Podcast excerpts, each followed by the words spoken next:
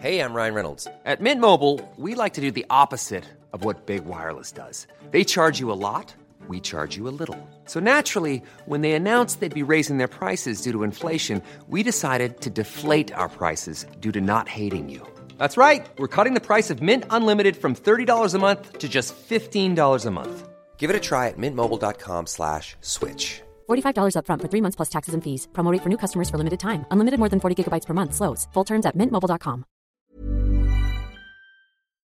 以下节目包含成人内容，请在家长指引下收听。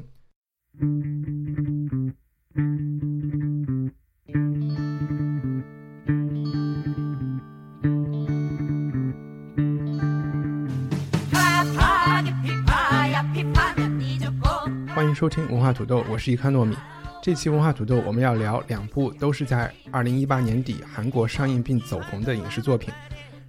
一部是由燃烧的主演刘亚仁出演的电影《国家破产之日》，虽然这是在回顾三十年前亚洲金融危机漩涡中的韩国，但是对于面临着三十年来最缓慢经济增长的中国观众，也许也会有很强的共鸣。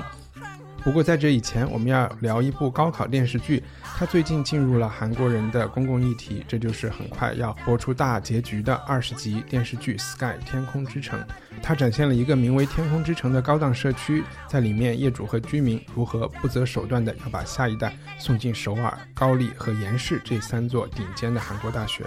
这部电视剧能称得上是韩版的《使女的故事》吗？呃，要看我们今天的嘉宾是怎么看的。和我们一起聊天的是历史学者方照和第一次亮相文化土豆的冻姐，她是公众号有洞的作者。冻姐你好，方照好啊，大家好。那我们先来聊一聊《Sky Castle》天空之城这部剧是冻姐推荐的，嗯，能讲讲你是怎么发现这部剧的？然后因为平时看剧比较多，然后这部剧首播第一周其实我就看了。刚看的时候，其实我没有。预想到它会是一部现在这样的电视剧，因为它这部剧是在一个呃比较小众的一个电视台，韩国电视台播出，然后它首播的收视率只有百分之一点七，然后现在到大结局的时候，已经大局前一周，它已经有了百分之二十二的收视率，就是这个说全韩国有百分之二十二的人都在看，对对对，就收视率的那个跃升是比较惊人的。然后这部剧的主题，其实我觉得它就像刚刚介绍的，就是说它讲的是高考这件事情，嗯，也可以。可以从里面看到，说韩国民众对于高考这件事情，或者说韩国的父母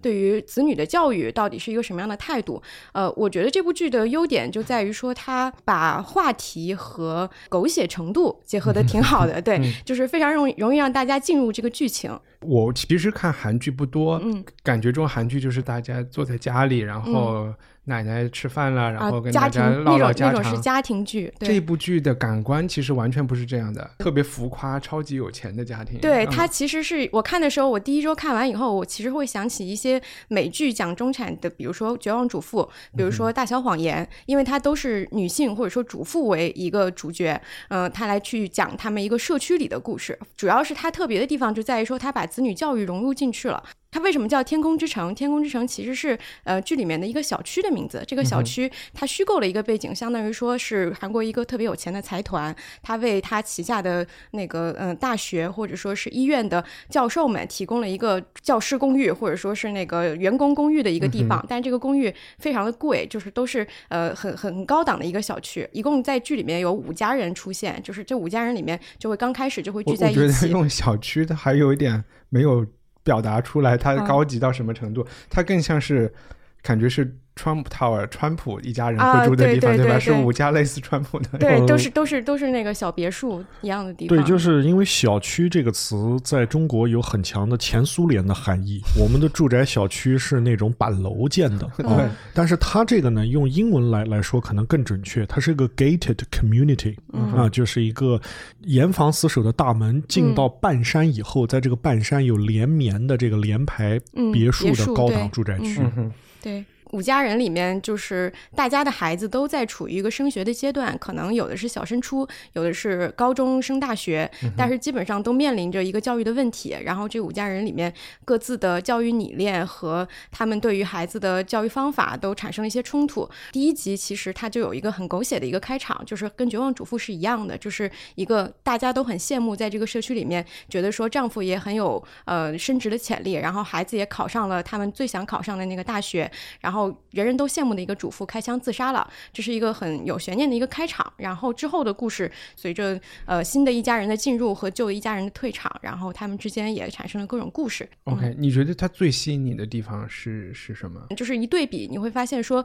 比如说像《绝望主妇》，它一个嗯主妇的自杀这个悬念会一直持续到一季季中，或者说是更长。但是在韩剧里面，其实它这个第一集那个主妇自杀的事情就三集就结束了就是这个事情就已经揭露了，然后之后就需要编剧用更多不不不同的，然后更强的悬念来继续把这个故事写下去。嗯，基本上，因为它这个剧刚开始开播的时候，它定的是十六集，但是因为一开播收视率就很好，他们就决定说再延长四集，就写到二十。所以我们举手回答一下，我是看到第十集，你嗯看到我我看到最新的，最新的嗯、对十八，嗯呃，方照呢？呃，第六集，就我们准备的时候，方照有讲这部剧是韩国的使女的故事，豆瓣上有说它是黑色喜剧，我不知道这两个东西和这部剧到底是什么，怎么联系起来？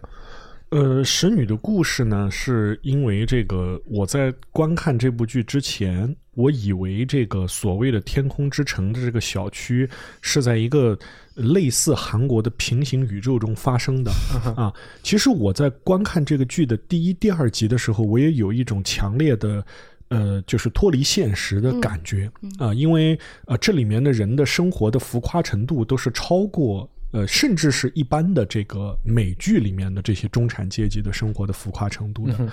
呃，但是后来呢，我在看了一些网上的评论以后，才意识到，呃，起码是很多韩国人在看这个剧的时候，认为这些事情。啊、这些主妇之间的斗争，他们为子女能够进入一个好的中学或者是大学，能够不惜代价的去做很多很多事情的事情，是在他们看来是很正常的。嗯啊，那么所以我才慢慢的知道，就是说这个剧它在韩国可能反映的，呃，社会现实的程度，比我对韩国社会现实的认识的程度要更深一些。嗯，我我补充一下，就是为什么呃，确实他那个背景就包括说他们所有人的都想考上那个大学，其实也是不是不是首尔，不是高丽，不是延世，它其实是首尔医科大嘛，它其实也是一个、啊也也是一个相当于说。因为首尔大学最热门的专业肯定就是法律、医学这种，他肯定就把这个东西就是目标唯一化了，就是说我就假定说有一个首尔医科大，所有人都想考进那里，包括说他们主妇之间的竞争，你会发现说他们之间的竞争其实互相的对手就那么几个人，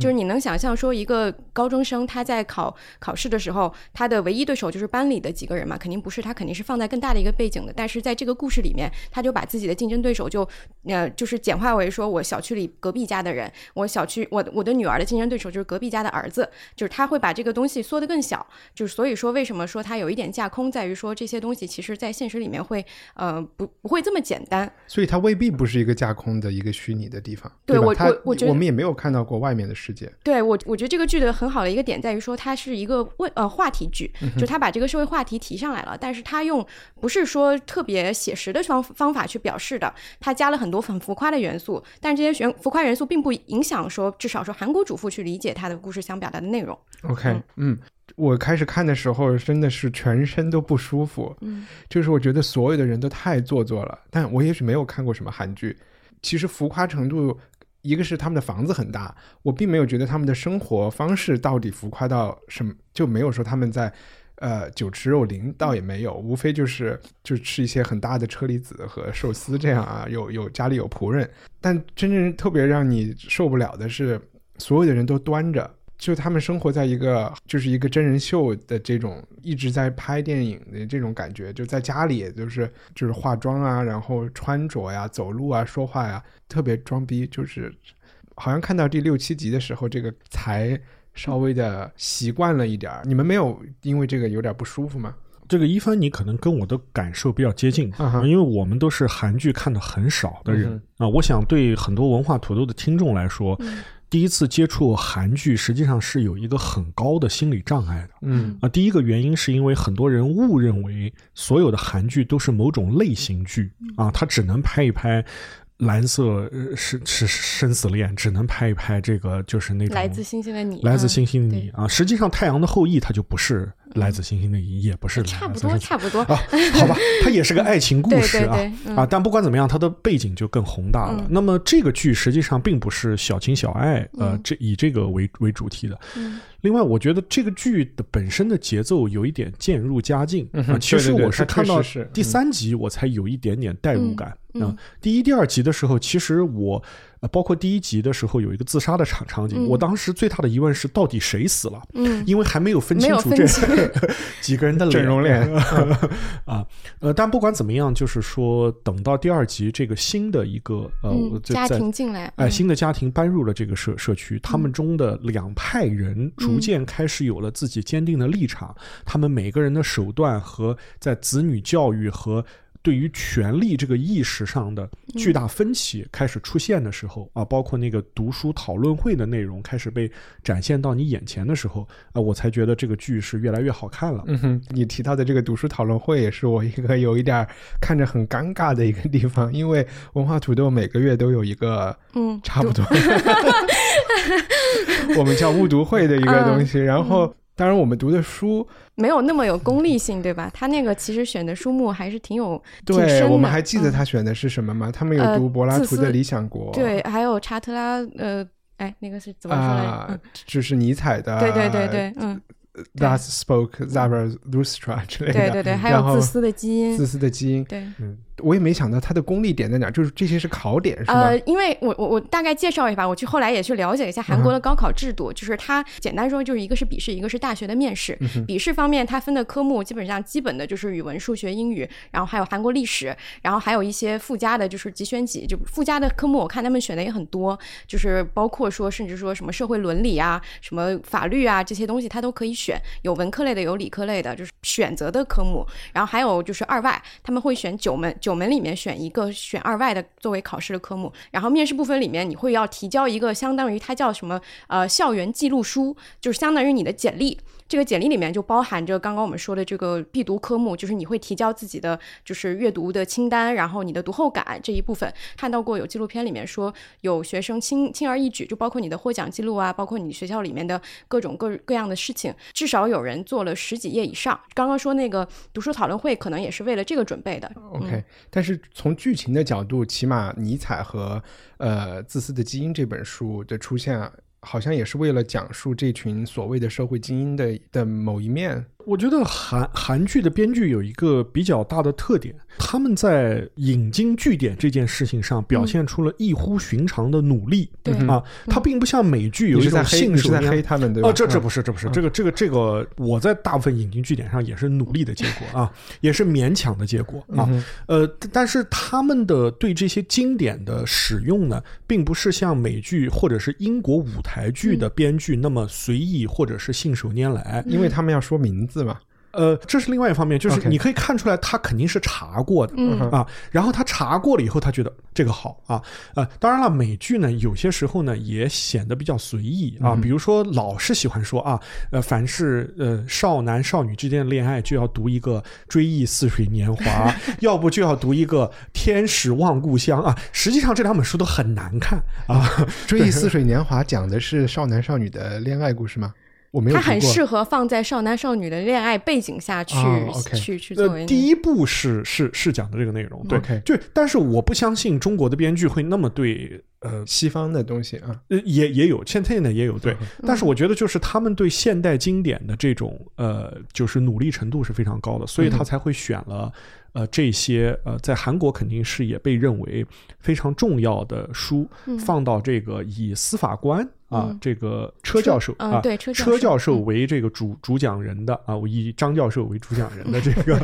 误读会的这个内容里面来，对啊，当然它里面也有呃，他通过这个对这个书中的段落的引用来反映这个车教授本人的这种控制型的人格的这方面，嗯嗯，以及他们比如说。呃，在读《自私的基因》里，他们就在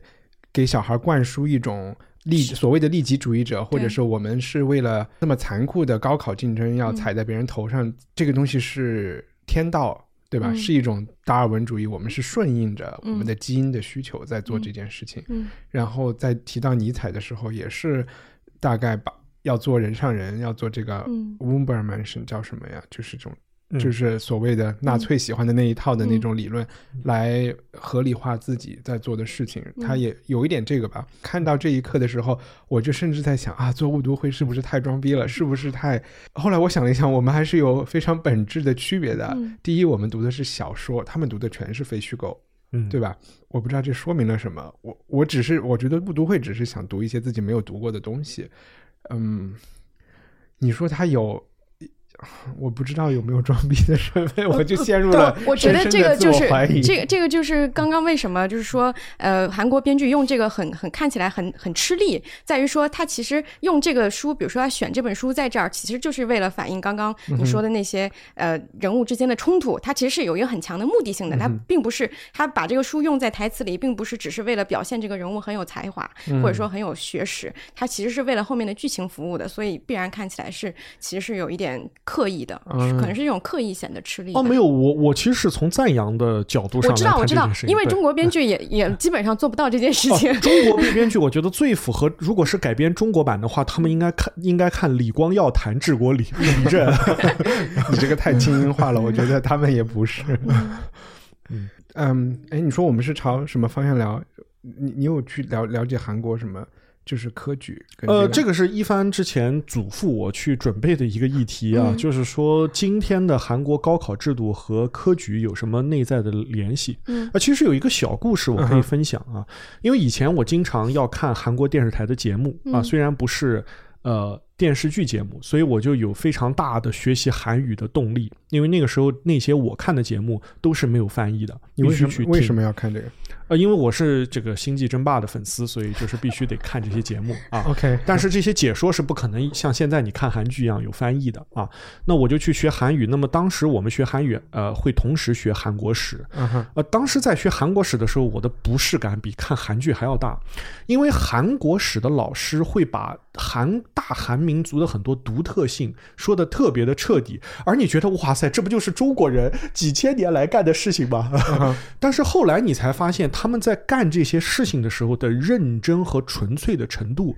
非常是吓人是非常吓人的，是的。呃，我举个简单例子，就是高考这个制度。嗯呃，我在第一次去学韩国史的课的时候，这个老师就非常严肃的跟我们说，韩国有这个，就是教我们韩语，那个有一个专门的韩语，就是可能就是高考的意思吧，就这个词是一个专有词、啊，这个考试这个词是个专有词，它专门指的就是大学的入学考试啊。那栋姐刚刚也解释了，其实这个入学考试有点类似于中国大学现在的自主招生制度。啊呃，他就反复跟我们强调啊，这个制度是怎么怎么怎么怎么样啊，柔和了什么什么什么什么，然后在韩国有多么多么多么重要。当时我听了，我就觉得这平淡无奇啊。那么等到他讲到科举啊，讲到韩国的呃。韩国史有一个非常有意思的特点，它的叙述范式居然是社会主义方式的。啊，他们也会讲封建王朝和农民起义这些，这些你在学英国史、美国史以后，你会觉得这怎么可能还有人以这个方式来讲历史？但是韩国史的正规的韩语的课本，确实是以社会主义、马克思主义的理论来解释韩国的变迁的。这很奇怪啊！这个你不觉得他们军管的时候没有帮他们写这些？呃，其实我不是太清楚这个具体原因什么，但是他们的军管可能对大学的思想渗透的程度不是在韩国史教育这方面。啊，我都我都不是说他们军管，我是说美国人在管他们的时候。哦，呃，那那美国人就更管管更管不到这一点了啊。OK 韩国史的课本在我们现在看来是非常枯燥的。剧里面也有反映，他们老师在讲韩国史的课的时候是拒绝讲课的，就到叫大家上网课去做题。这个我有个非常真实的体会，就即便在大学阶段，你在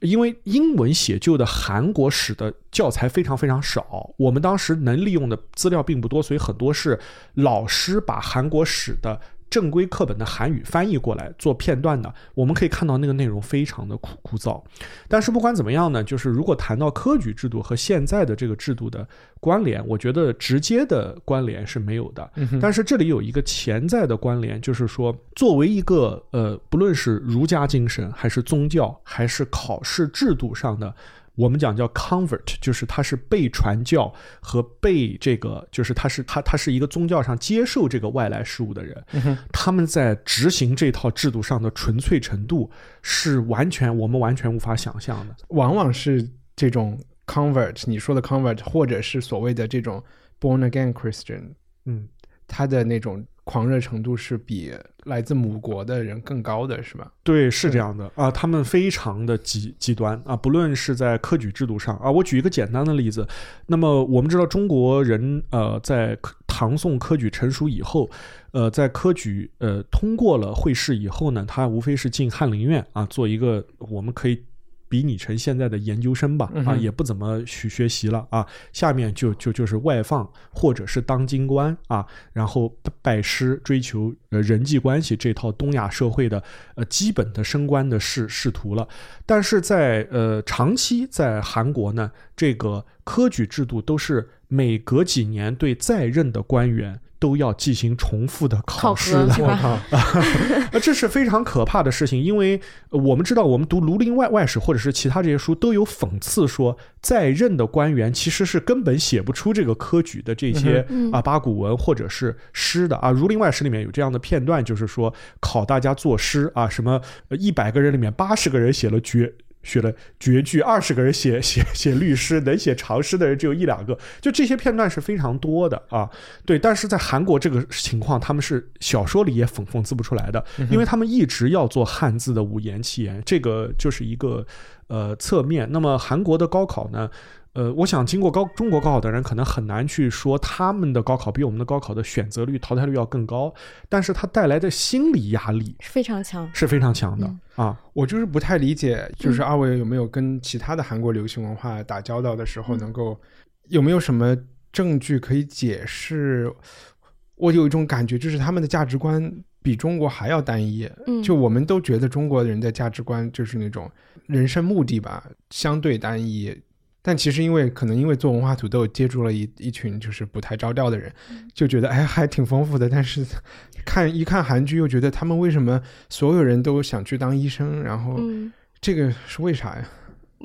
所有人想当医生，这个我觉得只是他们剧把这个东西更强化了一些吧。不过确实就是韩，就是我跟我在韩国的朋友也聊过，就是他看的时候就会觉得说，确实在国内经历过国，包括像山东或者说其他一些就是教育竞争很激烈的省份，他们看这个的时候肯定会觉得至于嘛。就是我那个朋友也跟我说了三个字，就是至于嘛。就是但是韩国人我觉得有一个很大的特点，就是他特别擅长把一些东西夸张，就这是他们一个很强的一个地方，也是他们很弱的地方。不管是电视剧也好，电影也好，甚至包括他们的文化，都有一个很强的这个地方，就是他们特别擅长于去抒发情绪，或者说挖掘情挖掘情绪。呃，我我记得这个剧里面后面有一个细节，就是那个教育专员，就那个金珠英老师，他说过一段话，就是说，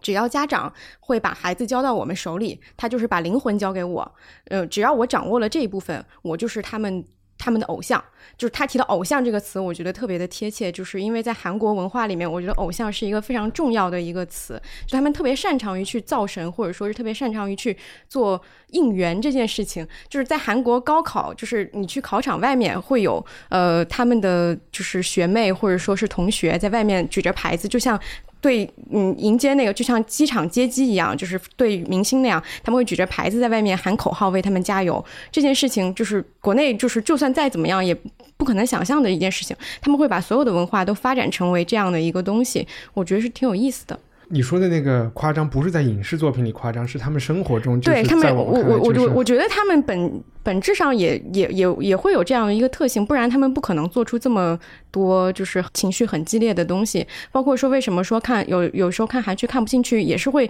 觉得说他们表达情绪特别的极致吧，有那种感觉，就是总感觉我我之前有问过一些朋友，就是他们也是看韩剧特别不耐受的，他们就觉得说韩国人说话就感觉都是在喊，就是都是在喊，他们说话的时候会让人觉得很吵，就是有有这样的一个感觉，我觉得。而且他们那个语言的发音，我不知道学过韩语的，就一旦他们在讲一些呃。工人阶级的或者是农民说韩语的时候，就会出现一种 这样的音。嗯，你你有注意到吗？然后有有，好像他们特别生气。就如果谁发出了这个音，其实是有一点在交代他的社会背景的。嗯，有点粗鲁的那个感觉。对，嗯嗯，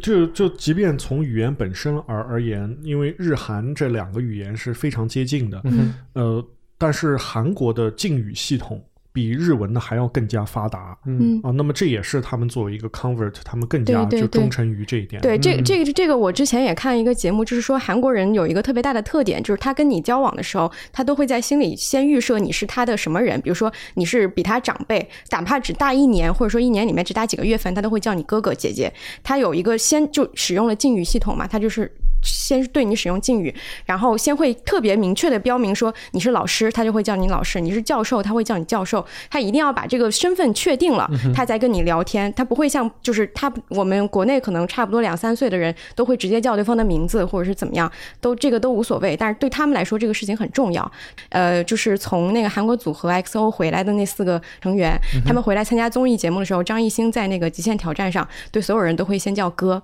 就先叫哥这个事情，我觉得如果是一个中国艺人，可能不会有那么强的一个意识。我楼下卖菜的人也都叫我哥。对，就是就是，我觉得嗯。那那是因为他就是一个称呼嘛，但是对韩国人来说，这件事情真的特别重要。可能很多人对这个事情，就如果他们很了解韩国文化，对我们说的会觉得很肤浅啊。嗯但是我就给你提供一个例子，就是教育在这件事上的重要性。那他怎么锚定你是我的哥还是弟呢？他们实际上会先问你大学是哪一年的。啊，这个就是他是假设你都接受了这个大学教育，我们是都能上大学的，而不是你是个工人，我是什么什么首尔或者延延世毕业的，就是他们还是非常有这个以教育来区分阶级的这么一个区分阶级、年龄、境遇这这这些观念的。嗯呃，反正我觉得语言跟他们的跟文化还是挺有关系的嘛。嗯可能我们是因为五四啊什么的，嗯把这些不管以前有没有禁语系统，就是把这些东西都给洗白了以后，似乎更能够。但你也不能说我们就更能够建立一个平等的人际关系。但是呃，韩国有一个很有意思的现象，就是至少我自己发现，比如说韩国文学没有一个特别有名的一个文学作品，嗯哼，嗯，他近代也没有一个说能够去诺贝尔拿奖的一个作家，就是这个跟跟跟日本，就是他们按理说文化应该也蛮发达的，但是他没有，就是这个现象，我觉得还挺有意思。我之前有问过，不知道方老板说一下有没有什么对这方面的这个事情特别特别有意思，就是说我们之前在呃豆瓣工作期间呢，是有机会去日本和韩国参加这个图书出版商的这个大会的啊。在日本呢，他们都关心怎么样去让这个村上春树得诺贝尔文学奖，就是获得国际社会的承认，对日本出版业同行最重要。在韩国，他们最关心中国怎么有人能写写出《古董局中局》或者是《盗墓笔记》这样的书，这个作家是怎么发现的？流行文化是吧？对对，他们对这他们个事情是想做畅销书，非常着着迷的。呃，呃但是其实他主要着迷的不是《盗墓笔记》，他主要着急的是情感类类的畅销书。他们对怎么去发现，就是呃，比如说像《十点三十三天》这样作者，他们在这个事情上他是非常在意的。就是中国的言情小说或者说情感小说，在韩国也都有很多的就出版那种。嗯嗯，那所以这是不是会造成你们在看这个剧的时候会觉得它没有什么深度？还是说这部剧其实，在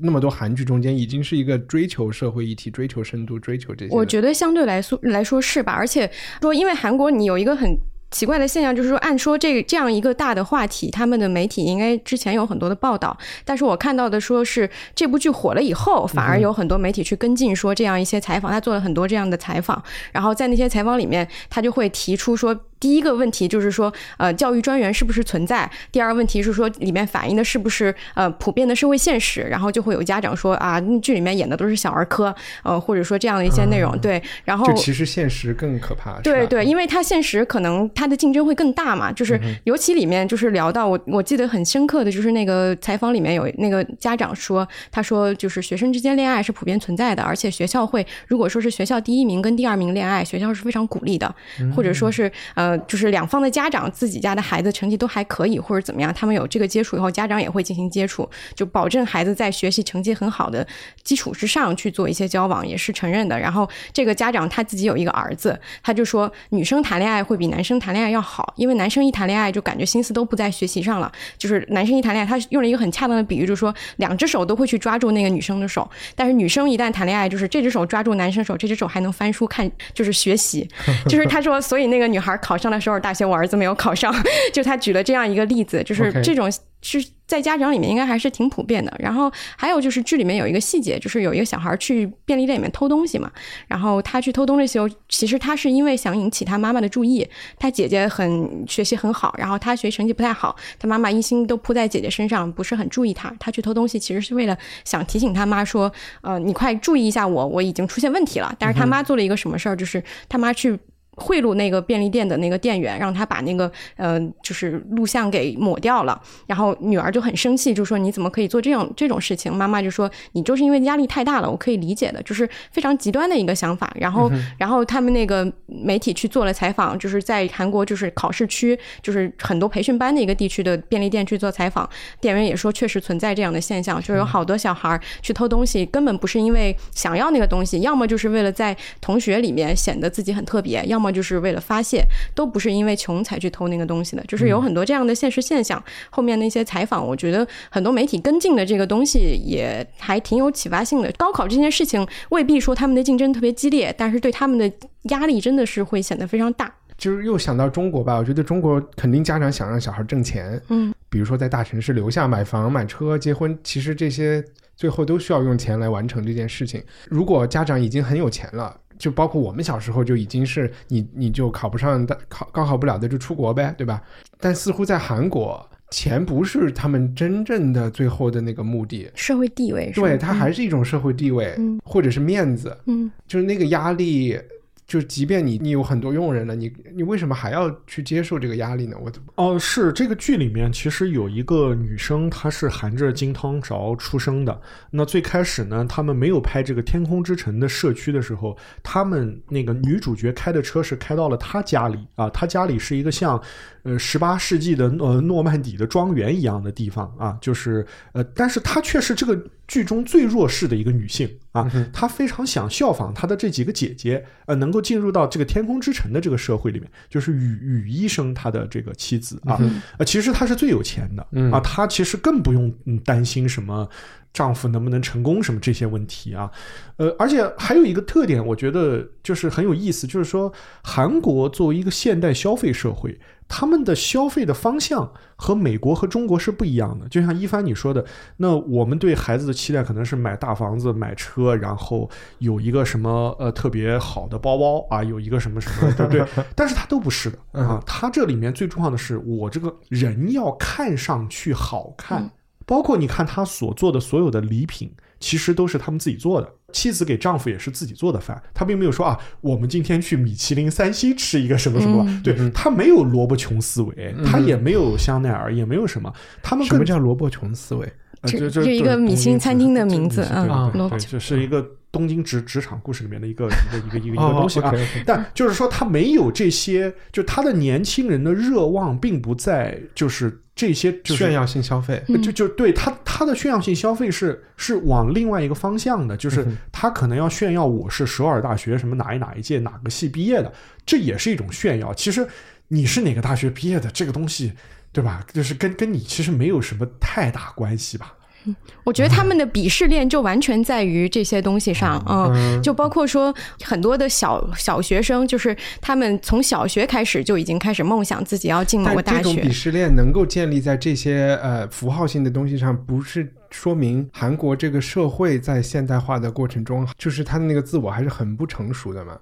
就首先对自我的价值的判断来，就是依靠于这么这么大众化的符号，都不是一个小圈子的符号。我我想到有一个事情，不知道是不是这个原因，就是你会发现韩国其实只有首尔这么一个嗯超大城市，其他城市其实第二名跟韩国就会呃就跟首尔就会离得很远，嗯，包括它的很多大学也都集中在韩首尔，就是不像我们可能就是就算说北京有很多高校，但是其实各地都会有自己的重点大学，所以大家还是会有一个第二选择。但是对于韩国人来说，可能年轻人最想去的就是首尔，然后在首尔的人最想要自己孩子考上的就是在首尔的大学。当然。然，这个剧里面呈现的可能更多是中产阶级，或者说是其实不是真正的财阀，也呃更多的反映的他那个焦虑也是就是可能韩国底层父母也会有的这个焦虑，它是反映的是这部分，而不是真正有钱人。真正有钱人可能自己的孩子怎么样，学习怎么样，他也不是特别关心，因为他可以继承家业嘛，然后可以送出国，有很多的方式，反而是真正的就是说他想要在这里扎根下来，想要把自己的身份传递给自己孩子的父母，才会这么焦虑的去想让孩子学习成绩好。这这这一部分人还是占了很大部分。我我能说一下我最喜欢的人吗？就是看了好多集以后，是那个老师吗？对，因为这部剧里面所有人都不可信，但是、嗯但是所有的就是邪恶的高考制度的化身，就是这个你刚才讲的所谓的辅导员，嗯对，他就是一个可能收费五百万人民币，然后帮助你百高考分之百嗯。百分之百进那个。他只培育两个候选人，好像是一个很大的公司在服务这件事情，而且他一身都是穿的黑色，就是一个反面角色嘛，特别像一个功夫的 master 或者是一个那种 Jedi 嗯，绝地武士，绝地武士，嗯他特别像一个绝地武士的师傅。然后他们还有个冥想室，他去修行一样的，对，就我虽然你觉得高考变态什么的，但是你一把它放到那样的就是一个形象里，嗯，对对，就是以前的教传授武功的这个语境里，你就觉得他教的都是智慧啊，这真是很值啊！这个一对一的辅导，以后这个小孩儿，如果他真的是有这个天分，能够成为这样的人。我也想接受这样的教育，这我看了几集以后有点走火入魔了。但是我觉得绝地武士的师傅的风格跟他完全不一样，嗯，因为绝地武士的师傅特别像风清扬，就是要无招胜有招，就是修行在个人那个感觉，对，可是他是很就是嗯就是一点一滴都要给你抠好的那种，对对对，而且他的意思就是，我觉得他可能透露点意思，就是说他是有比别人更强的办法，能够拿到会出什么题的，嗯就他还是有一些所谓的内幕消息的。是是就就是我觉得这个剧到后面有一点点，他就是在于他的手段。刚开始前面你会觉得他特别厉害，因为他会规定说你的房间里要挂什么画，温度要是几度，就是这些东西看起来特别玄学。我有一个朋友说，看完以后他马上就想去就想去买蒙德里安的画挂在自己家里，就是看起来特别玄学。但是到后面以后，你会发现他的招数变成了一些很低级的，比如说去偷试卷，类似于偷真题，这样你就会觉得，哎，怎么突然 low 掉了？那我们就呃进入第二个话题之前，我先讲一讲，就是在二月底之前加入文化土豆会员的人可以有一次抽奖。我们圣诞节的时候搞了一个 Kindle 抽奖，然后二月份是有 Gigi 翻译的那个。《射雕英雄传》英文版的第二卷是我们的嘉宾积极翻译的，他会有一个签名的版本寄给我，然后我也不知道他是寄一本还是两本。如果他是两本的话，我就抽两个人，反正他寄给我多少本，我就抽多少个奖吧。我们进入今天的第二个话题：国家破产的日子。这一部是我比较看得更怎么说更过瘾的一个吧。其中一个很重要的原因就是最开始我说了，现在总有一种。当然，我觉得过去的十年每年都在说中国的经济马上就要不行了，马上楼市就要崩了，什么什么的。所以一看到国家破产之日的时候，就有一种自然的联想。这部剧的主演呢是金惠秀，她是一个她是挺老韩国的对对对资深的一个演员女演员，嗯女演员。然后还有就是我们说的《燃烧》里的刘亚仁。这部剧呢，它其实就是讲了一九九八年，当时发生了一场，就是为年轻一点的听众讲，包括 在座九八年出现了一场亚洲金融危机。这部危机其实是从泰国开始的，然后呢辐射到了马来西亚，然后到韩国，又到什么菲律宾还是印尼之类的这些啊，香港还有很重要的前前后后虽然有好几个月，但是主要还是讲的金融危机爆发前那一周和爆发后的那几周的事情。这个电影它其实就是有三条线索，一条线索是一个在韩国央行工作的一个公务员，而且是一个女性，这个还是有一点。有一点作用的，因为她是在一个完全都是男人工作的一个社会环境里面。呃，第二条线索呢是一个有点像不知道是一个金融公司还是一个什么信托公司的一个交易员，就就这个公务员和这个交易员都同时提前一周意识到了韩国马上就要破产了，在东南亚发生的这一场金融风暴马上就要扩散到韩国来，然后这个交易员就辞职，然后呢把他。以前所有的客户都招来，教他们怎么从国家破产这件事情里捞一笔啊。第三条线呢，就是一个从事体力劳动的，但他也是一个小生意的生意主吧。他有一个小工厂，是一个什么铁匠之类的工作。他就是这一场危机的受害者对他来代表全国的受害者，正好在危机爆发之前投入了很大一笔钱去。不知道是扩张啊，还是生产很多东西啊，要卖给一个百货公司，后来几乎被逼到要跳楼的这个地步。其实讲的就是这三条线索，当然在中间或者是偏后的时候，还加进来了一个新的人物，那就是国际货币基金组织 IMF，因为他们是作为来赎救赎韩国的的一个代表着，可能更多的是美国或者是国际社会来参与这场事件的一个。一个事情，那它它肯定不是纪录片，对吧？这里面的故事，它应该是一个故事片，嗯，所以我也不知道这里面讲的哪一些事情，可能都有现实的影子或者真实的影子在里面。喜欢，我觉得对于它还是很能直观的给你一种当时九八年是一种什么样的感觉，就是从来没有经历过金融危机的人，可以从观看这部电影体验一下，有金融危机来了的时候，没有任何人能控制的感觉是什么样的。我们先，比如说从方照，你先讲讲你对这部电影的看法。跟韩剧不同啊，那个韩国电影在世界电影的范围内是享有盛誉的。对啊，不论是最近的这个《烧仓房》啊，燃燃烧这样电影，还是之前韩国电影，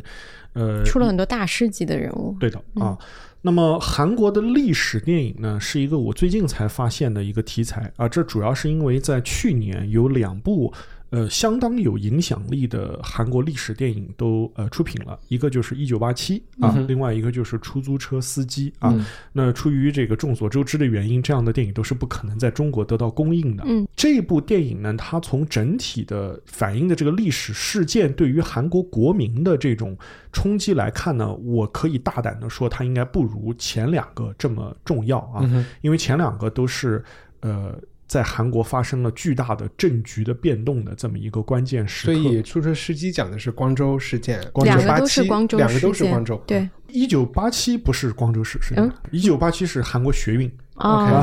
好，引发了后面的嗯嗯呃，光州事件十年之后啊，对对对啊，这些都是韩国民主化进程中非常有标志性的这个事件啊。那么九七年金融危机呢，固然对韩国造成了重大的打击。到底九七九八？一九九七年，九七哦，那我刚才全部都说错了啊！我为什么会觉得是九八呢？呃，是这样的，它是因为九七九八年呢发生了很多件事情啊。九八年呢发生了两件可能从某种意义上来讲比亚洲金融危机更加严重的事情，一个是俄罗斯的主权债券违约，另外一个是美国长期资本管理公司的破产，可能就是老老记住长期资本管理了。对对对对对对对，是的。那香港的股灾也是九七年，九七年，嗯，一九九七年啊。这个事件本身身呢，可能没有。那么在韩国国民中没有那么重要，但是我觉得一帆你说的一点非常重要，就是韩国的历史电影呢，总让你对历史的现场有一种特别直观的感受。我觉得这是它最大的长处，就是他把这个在那个关键时刻每一方的这个紧张感。啊，表现的是淋漓尽致的。可能对那些历史的细节啊，我觉得韩国历史导导演并不是特别的在意啊，他们并没有一种特别强的修正主义或者纠偏或者是什么给某个人物做正反面的这么一个呃这这么一个这么一个潜台词在里面，他并没有这件事情。但是他想要反映的是当时的那个时刻的紧张感。呃，在二十年之后，呃，我们现在回看的时候都能够感受到当时人物的。一个情绪在在里面，我觉得这个是我比较喜欢看这个韩国历史电影的一个原因。这部片片子也不例外。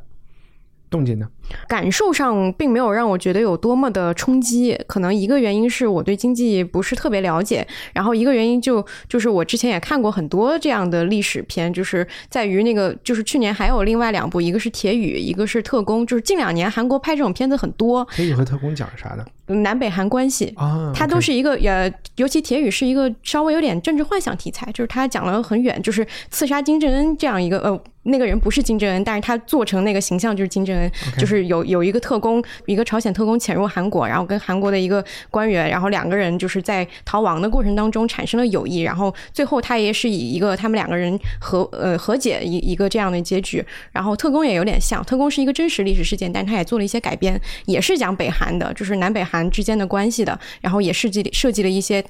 他们认为的敏感因素或者怎么样，就是类似这种片子很多，包括说更早的，我我甚至觉得说辩护人也是一个很很很很强的代表，就说他们做这种片子真的非常拿手，而且他们在情绪和紧张感的渲染上是非常厉害的。但是这种片子就是看多了以后会让你觉得说。怎么又是这一套？就是，而且我觉得这个片子对我来讲有一点就是正反派太过鲜明了。嗯我觉得你讲的正派和反派分就是金惠秀代表的那个女女官员和嗯她的那个同事，就是男男性官员两个人之间那个冲突。我甚至觉得说金惠秀这个为什么要加一个女性角色，也是韩国人就是潮流吧，就是最近要。赞扬女性，或者说他们一定要强调这个性别意识，或者怎么样？呃，虽然我不知道是不是有真实的这样一个人存在啊，但是整个过程我会觉得说没有给我太多惊喜的地方。嗯我其实我我就非常同意二位说的，就是如果你只是从书本中或者是历史中了解到这个事件，我觉得去看，呃，不管它真不真实，就是看一个小说也好或者电影也好，它都能够其实比纯粹的非虚构的那种记载能够给你更多的感觉。其实包括你去。去了解和学习那段历史都是有帮助的。看一看，他出的问题就是，我不知道最近还有一部卷福新拍的一部叫哦脱欧的脱欧的那个电影，其实这部电影让我想到那个，就是它都是两件还蛮复杂的事情，嗯，但是你去拍这种事情就不可避免的要简化，对吧？我我要呈现一个什么样的角色，然后脱欧这部电影就通过卷福那一个角色来讲整个脱欧的事情，那。肯定他的那个视角就相对来说比较单一。那这一部电影虽然它像我刚才介绍有三个视角来讲这件事情，你感觉他会讲的更全面一些，但我又反而觉得好像每条都没嗯有讲的很清楚啊。对，打个比方，我们先说那个很穷的那个、嗯那个铁匠，嗯他就是完全是一个纯套路，对吧？就是受害者、嗯啊，好惨又无知，然后最没有没有还手之力的这样一个角色。对嗯，那我就不要去批评他了，我就只是觉得他就反正这个他这条线看不看的无所谓，嗯。然后中间那一条线就是在里面就是刘亚仁在里面套利的这个人。嗯。他感觉你就觉得是美国电影会去拍的一个大空头一样的对，他是一个大空头，他是个反面英雄，然后嗯。他的故事讲的也也不多，嗯。就你感觉还想知道更多，但是他好像又没有讲透的那个感觉，嗯没有讲透，而且到了后来，他好像还有点良心发现，嗯那个良心就是他中间也有一个，就是当他的合伙人在笑的时候，对对有没有发现他就制止他说：“你不要在别人受伤、受呃惨的时候你去笑，这样感觉好像他还挺有那个良心底线。”但后来他又明明就是做了一个不断在获利，然后一直到二十年以后还是一个获利的人，就是我觉得很奇怪这一点。对，就他这个人到后来也有点没有那么大说服力。那金惠秀那个金惠秀的那个公务员的角色，我我觉得他的问题是最大的，嗯但是我非常喜欢。我先说一点好的，就是他的那一条线，我其实蛮喜欢。所有围绕着他的周围的那些财政部的副部长啊，更高层的官员，包括财阀，因为有一些戏还是讲他们的，每一个都没有讲透。但是你去仔细琢磨他们的动机和他们做事情的方式，都嗯还是其实非常有代表性的。嗯就举个例子，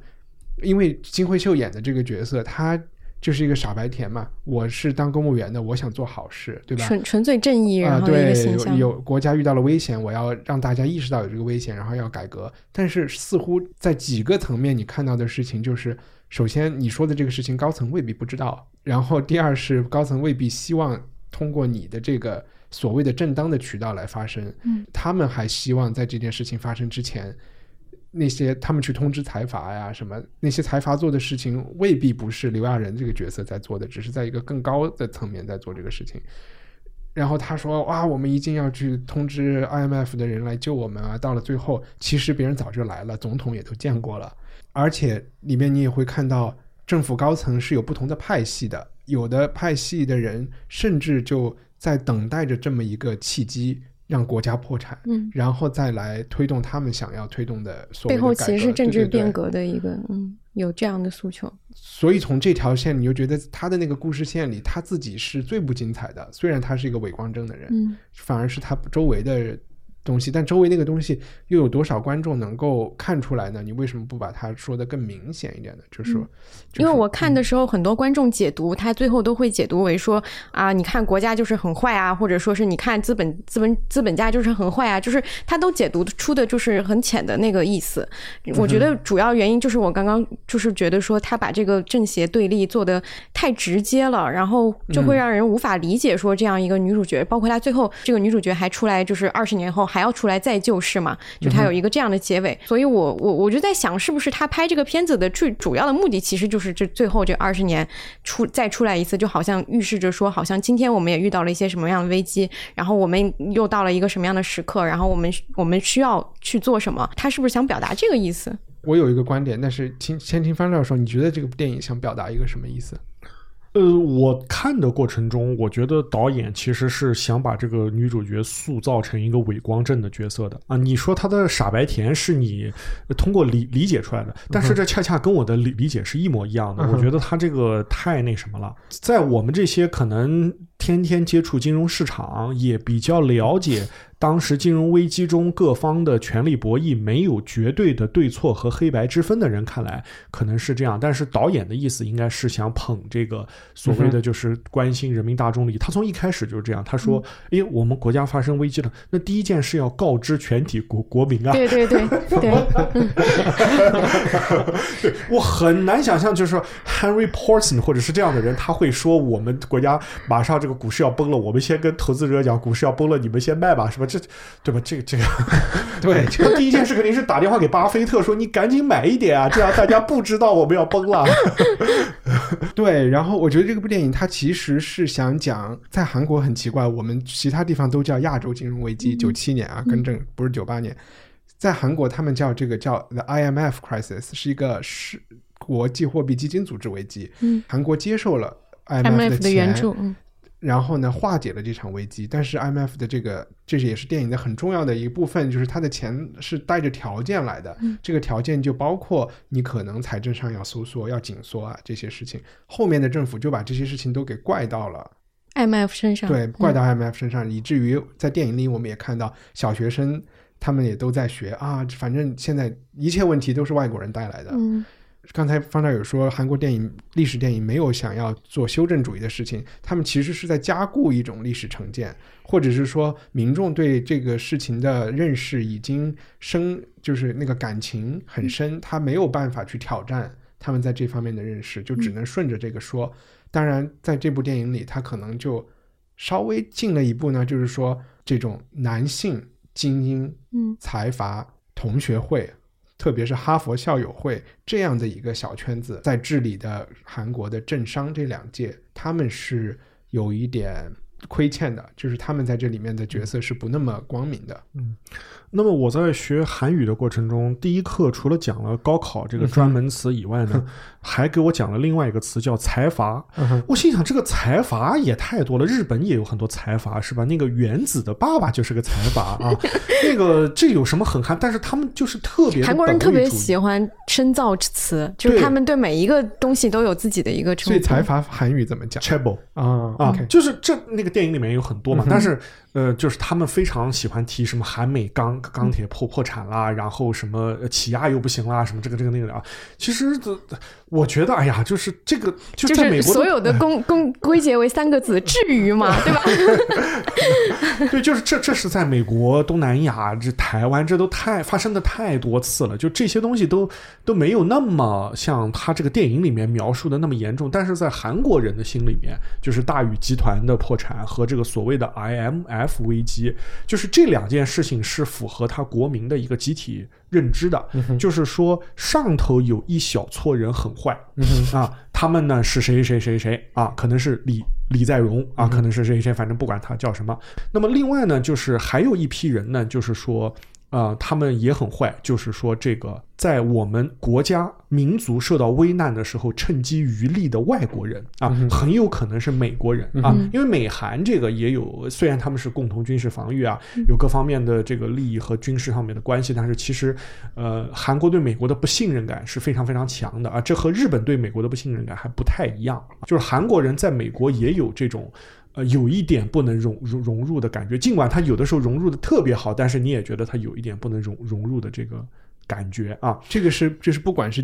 到了金大中，他们也是不能，还是说民主化以后尤其不能融入，还是哦，这个倒没有，这个倒没有，就是说这个跟是就是这是一个文化和民民族性的问题，这还不完全是个政治问问题啊。其实，在真实的韩国政治版图和格局里面，很多。呃，政治家恰恰是利用民众对历史事件和呃这些东西的理解在做文章啊。那当然有成功的，有不成功的。韩国每年的总统大选的几个候选人中，都有一个人会站出来，像这个女女主角一样说：“我是坚决捍卫中小企业主利益的。”啊，其实他并不想捍卫中小企业主利益，因为中小企业主的选民没有那么多。他想说的是，那些财阀很坏，我们要把他们给搞掉啊。对，其实就是说，它是就这个电影，它这么拍出来，其实从某种意义上来讲，它也符合韩国国民的一个主旋律的历史认知。但但是你觉得，哎，你看，我举就举个另外的例子啊，香港，嗯，同样几大家族把持着，但是好像在香港社会，我不是说呃比较左派的或者是比较精英的人，大部分人没有那么讨厌这几大家族吧？还是说这个情绪已经发生了变化？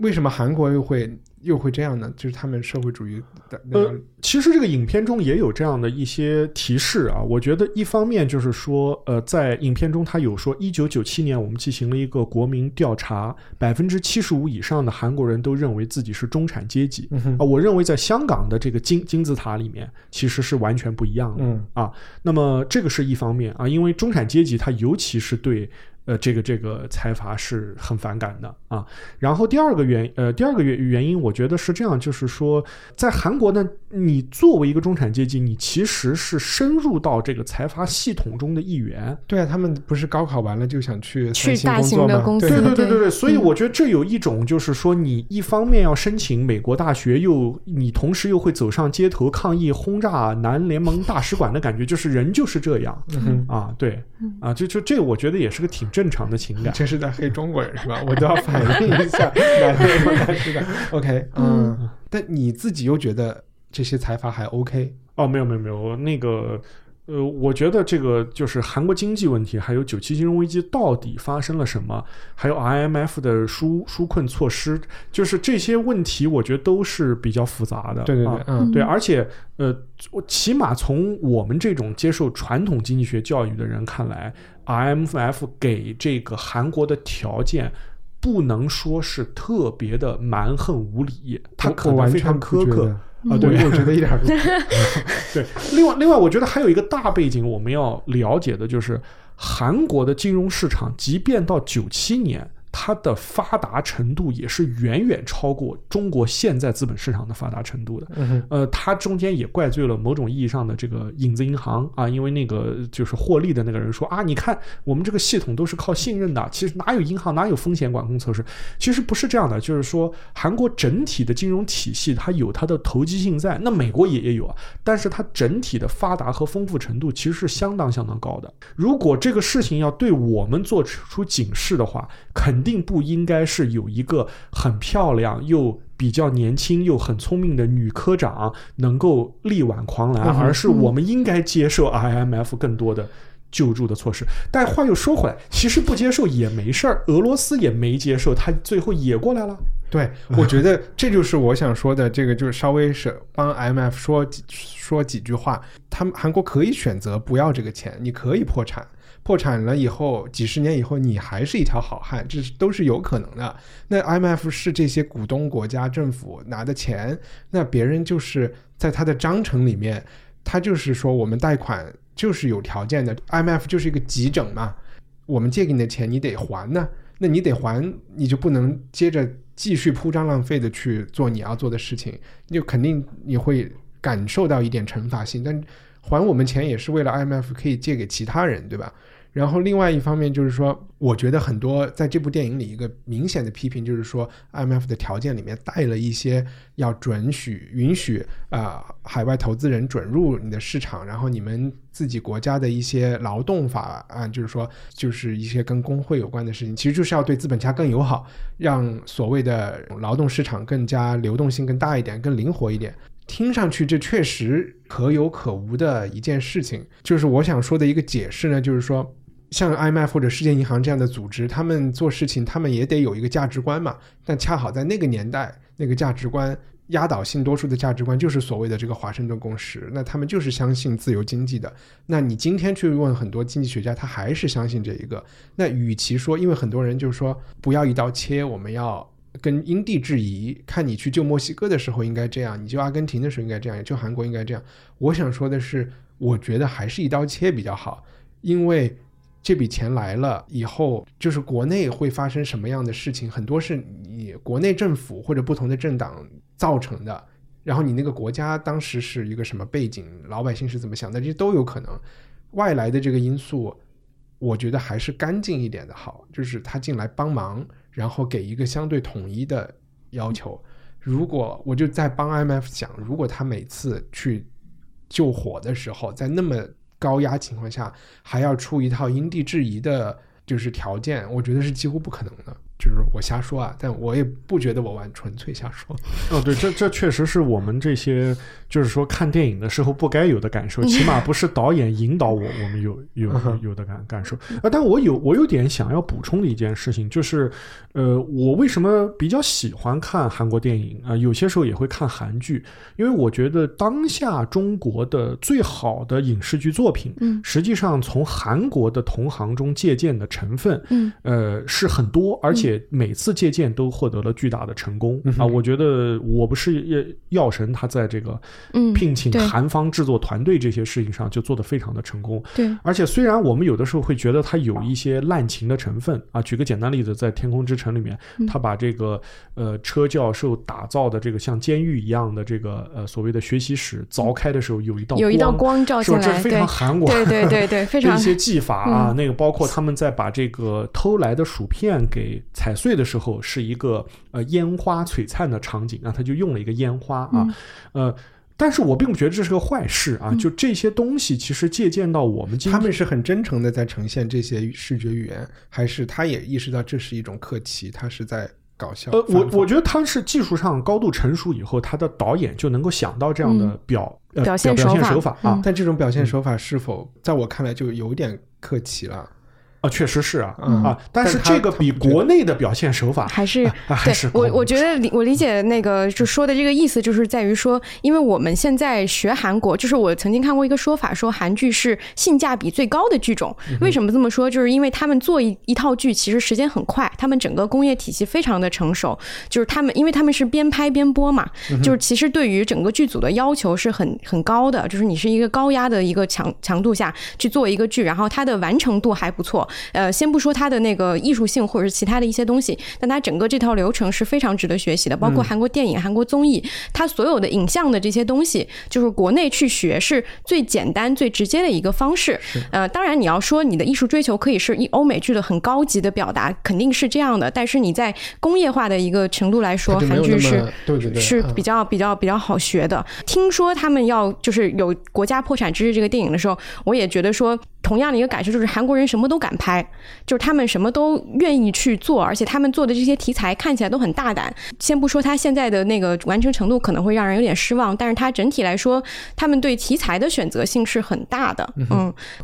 然后包括说，我觉得为什么说这个片子，我看了一下它的票房在韩国也还可以嘛，就是它连续有几周都是票房冠军，就是有很多韩国民众都对这个事情感同身受，就可能就跟我们如果现在拍一个下岗潮，可能有有很多人也会父母辈也会觉得这个事情非常的感同身受，我觉得是一样的。为什么不拍呢？拍不了吧？呃，这这个这个就太这就直指朱镕基政府的一些呃，对具体的呃，对对对对啊，对那那那那如果按照这个思路，那可能可拍的可多了，就是拍的很多，可拍的很多，就是韩国人嗯，他们题材可能未必像我们这么多，但他们能拍。韩国有一个很有意思的现象，就是说他们对于很多历史事件的认知都是由影视作品带来的。我记得有一个很深刻的就是说，韩国有一个电视剧叫《沙漏》，就是上个是可能是八十年代或者什么时候特别有名的一个电视剧，它收视率曾曾经达到百分之五十以上，是第一次把光州事件就是让全国观众都知道，就这个事情可能发生了以后，大家也都知道，有一些人也都知道，但没有像那个事，就是像《沙漏》里面呈现说，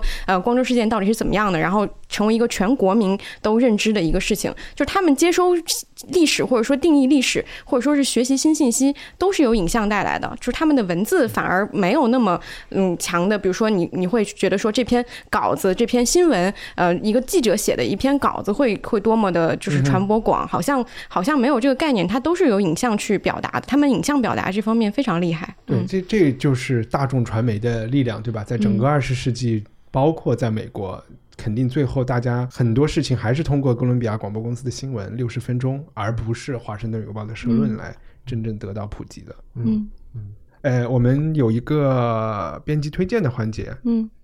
啊，我先来吧，我先来看你那么冻结，冻结，冻结。对我我我就讲一下我最近在看的一个剧，就是《侦探》第三季。嗯嗯，对，呃，这个剧我觉得很有意思，在于说你会发现它其实这第一季、第二季、第三季其实完全是不同的故事，嗯它根本就是一个独立的剧集，只是说它延续了说一些基础的设定，比如说两个警察去探案，然后这个案子本身有一些呃啊神秘学的信息太有用了，我就一直没有开始看这个剧，啊不不用不用不用，补都是都嗯都是都是分分开的。第一季，而且它就是说，就是延续一些很基础的一些设定，小镇的凶杀案延续了二十年，或者说到造成这个。主角一个警探，呃，这么多年的一个一个一个一个一直的心病，就是这样一个主题。但是我觉得挺有意思，在于说，因为第一季特别呃评分特别高，特别出名，马修麦康纳演的那个版本特别好，然后第二季就评分很很不怎么样，就是这个其实大家就会觉得这个剧塌了。但是第三季的时候他又回来了，而且这个主演是一个黑人马赫沙拉阿里，就是他是那个奥斯奥斯卡男配，就是最佳最佳男配，然后今年也有一些电影作品。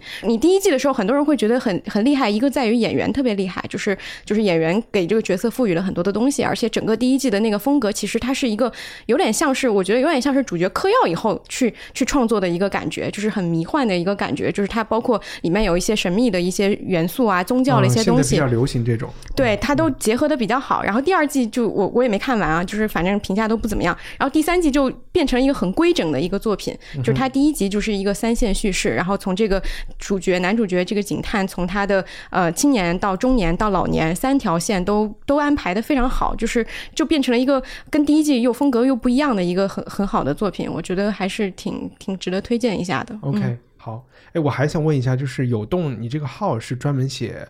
电视剧的吗？还是其实现在就是感兴趣的领域更多的是在电视剧上，但是更新不是特别频繁，就是因为我我感觉没嗯、可能是时间问题吧，然后也没有说特别的频繁的去去在里面写这个剧这个东西，我很多时候可能在微博上记随时记录的会多一些。那我、嗯你知道我看搜这个号出来，在我朋友圈有六十多个人关注这个号，吗所以大、大家可以去看看有动。嗯嗯，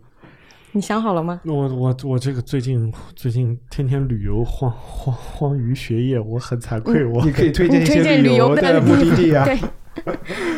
那呃我我顺着《True Detective》这个嗯侦探这个剧往下说一点点啊，就是说呃，《True Detective》第一季因为非常成功啊，所以呢我就看了这个呃。就是启发了这个《True Detective》编剧的这个原声，就更原声的一个剧集。这个剧集可能现在不是太容易下到，叫《The The Killing》啊，就是啊，我看过呃《The Killing》。Forbidelson，你是看的是丹麦版的还是？呃，美国版的，哦美国版的是最早，它这个启发 True Detective 是丹麦版的，但是美国也拍了一个这个版本的嗯啊，那个也非常好看。它讲的是一个单身的女侦探，而且活得非常窝囊，而且也不美，也胸也不大，身材也不好，和她的那个搭档的这个故事。她的搭档呢，就是《纸牌屋》第四季和后面几季跟这个 Underwood 竞争选总统的那个高个儿的那个候选人，那个男演员演演的啊，那个 The Killing 也值得一看。可以，我会觉得还是要应该看丹麦那个版本。我发现北欧做罪案剧都特别厉害，对，对，给了美剧很多启发。那个《The Killing》丹麦版上线的时候，当时是造成了一个，就是那个女主角那个探女探长穿的那个毛衣，嗯，因为她每一集都穿那件毛衣，那一年的圣诞节那件毛衣就成了要五百欧一件爆款是吧一个爆款，带货对对对对对对，嗯。嗯挺逗的，我就推荐两个事情吧，一个是跟金融有关的，我觉得很多人都看过潘虹演的《古风》，就就是中国股市刚出来的时候，一个上海的，我不知道他算不算下岗的，反正就是一个一一个帮着邻居炒股的一个人。嗯，呃，这这部电影真的是特别好看，然后呃，我觉得真的可以再再找来看一下。然后另外一个 就是，如果我之前推荐就算了，没有推荐过的话，我就再说一遍。就是我最近看了德国八三年，它还有一季叫德国八六年。嗯，八十年代这个审美现在很复古风，很火，所以大家可以这部剧里面，不管是音乐还是穿着还是室内设计，你都能看到当时的，特别是东德，呃，也有一些西，就是东西德都有吧，你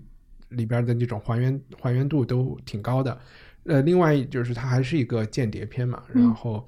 这个间谍片开始你觉得它是一个青春片儿啊，因为是一个很年轻的间谍，然后好像是一个鲜肉青春片儿，但是演到后来，特别是到八六年那一季以后，你会发现它涉及到特别多地缘政治，可能是我们不熟悉的冷战的地缘政治，包括在南非发生的事情，你都不知道东德和南非有这么多交易啊！东德的外交官在南非卖武器，而且是帮西德的公司卖，作为中介，因为有禁运嘛，嗯，不能给这个种族隔离政府卖武器，就很多这样的事情。然后包括卡扎菲那个时候又是怎么在全世界炸飞机进行恐怖主义的利比亚的这些人。他都通过了这个东德间谍当时的这个这个小男孩很特殊的角色带我们去看了这些事情。听说他们第三季也定了，就要叫德国八九。那可以想象这件事情讲的就是不跟柏林墙有关的事情，还是我们往往会觉得柏林墙那件事情是间谍黄金年代的结束，但也许还有很多我们不知道的，就是跟情报有关的事情也是在八九年发生。所以去关注一下德国八三年。德国八六年，好，谢谢大家，谢谢大家，感谢啊，春节快乐！下一下一集是会春节吗？春节是下周吗？呃，二下下下下周，OK，拜拜。